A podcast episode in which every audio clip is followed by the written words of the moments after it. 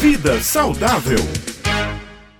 E a gente lembra agora, né, que nós estamos no outubro, que é o mês de prevenção e combate do câncer de mama, por isso esse assunto tem sido debatido semanalmente aqui. Chegou a hora dele, coluna saudável com o doutor Alan Lúcio, né, Raio? Pois é, e hoje ele traz informações e esclarecimentos sobre a possível relação entre os xenoestrogênios e o câncer mamário. Bom dia, doutor Alan Lúcio.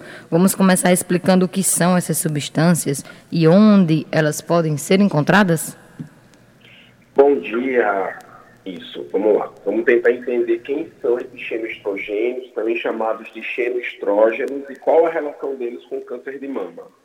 Bom, a primeira ideia é que o câncer de mama ele pode ser subdividido em dois tipos: os hormônios dependentes e os hormônios não dependentes. Ou seja, existem cânceres de mama que, com a presença de hormônios em taxas aumentadas no corpo, ah, esse câncer ele tem uma tendência a crescer mais rápido. As suas células têm tendência a se multiplicarem de forma mais intensa.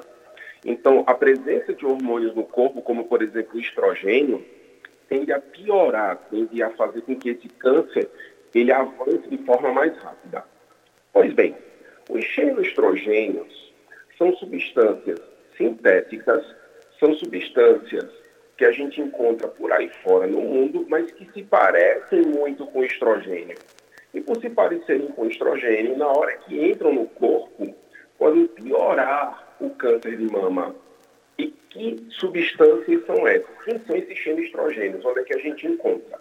Uma delas é uma substância chamada benzofenona.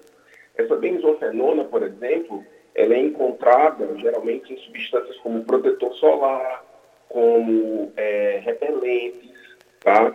Outra substância que eu acho que eu já até falei aqui em uma das nossas, ah, dos nossos encontros é o bisfenol A. O bisfenol A, gente, ele é liberado pelo plástico toda vez que esse plástico é esquentado.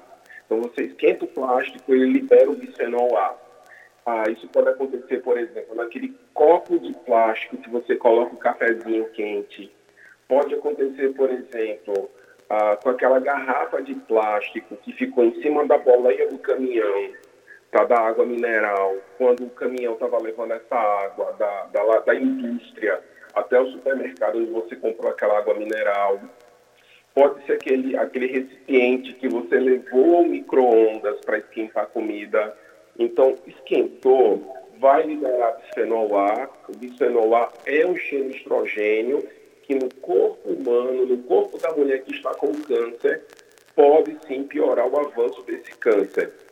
A gente teria também o DDT. O DDT é muito famoso. A gente usa nos processos de dedetização. Ele também é um xenoestrógeno, tá? E ele também pode ser usado por aí é, como agrotóxico, tá? A gente encontra em algumas plantações como agrotóxico.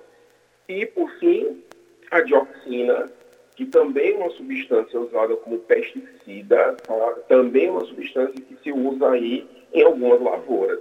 Todas essas substâncias têm o seu perigo em relação ao câncer de mama. Doutora Alain, é, o xenoestrogênio, aquilo que é, os conservantes que vêm em alguns alimentos, como embutidos, também é considerado um xenoestrogênio no sentido de ser um estrangeiro né, na nossa, na nossa, no nosso organismo? Verdade, existe uma diferença entre xenoestrogênios e substâncias teratogênicas. O que é uma substância teratogênica? Substância teratogênica é uma substância que pode induzir mutações no nosso material genético e, a partir disso, causar ou intensificar um câncer. A diferença é que isso não é hormônio. Uma substância teratogênica ela não é um hormônio, ela também não é uma substância que imita um hormônio, como é o caso dos xenoestrogênios, tá?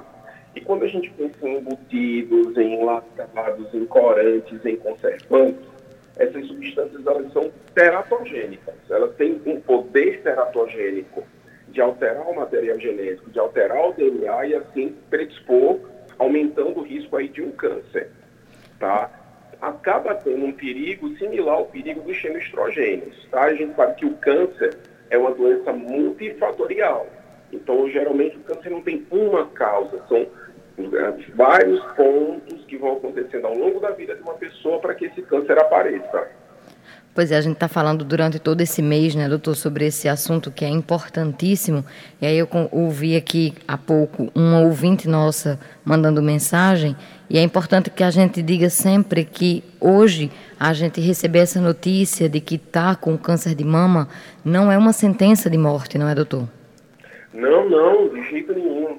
Graças a Deus hoje a medicina avançou muito e boa parte dos cânceres descobertos de forma precoce, descobertos de forma inicial, eles são tratáveis e curáveis. Daí a importância do Outubro Rosa. Esse Outubro Rosa é para conscientizar não só a prevenção, mas também a descoberta precoce, porque quanto mais cedo descobrir, mais fácil a cura de chegar, mais fácil vai ser esse tratamento. Doutor Alan, o senhor falou muito aí nos utensílios plásticos, né? E a gente usa plástico bastante o tempo inteiro. E aí, no caso, como nos prevenirmos desse tipo de contato com xenoestrogênios liberados por alguns utensílios plásticos que a gente usa com tanta frequência? Como substituir? Então, eu vou dizer, por exemplo, o que, que eu faço. É, aquele cafezinho, sempre procuro tomar em copo de vidro. Sempre que eu vou para algum canto, eu tento levar meu copozinho de vidro para tomar o meu café Tá? Então, às vezes as pessoas pensam que é besteira, ah, ele não quer usar copo de plástico. Não, mas é exatamente por isso, para não ter contato com cheio estrogênio. Ah, uma outra dica, por exemplo, é não usar esses recipientes de plástico para levar para o micro-ondas. Eu sempre tento usar aqui em casa os de vidro. Tá? Vai esquentar alguma coisa no micro-ondas, uso de vidro. A mesma coisa em relação à água mineral evitar essa água mineral que ficou muito tempo naquela garrafa de plástico.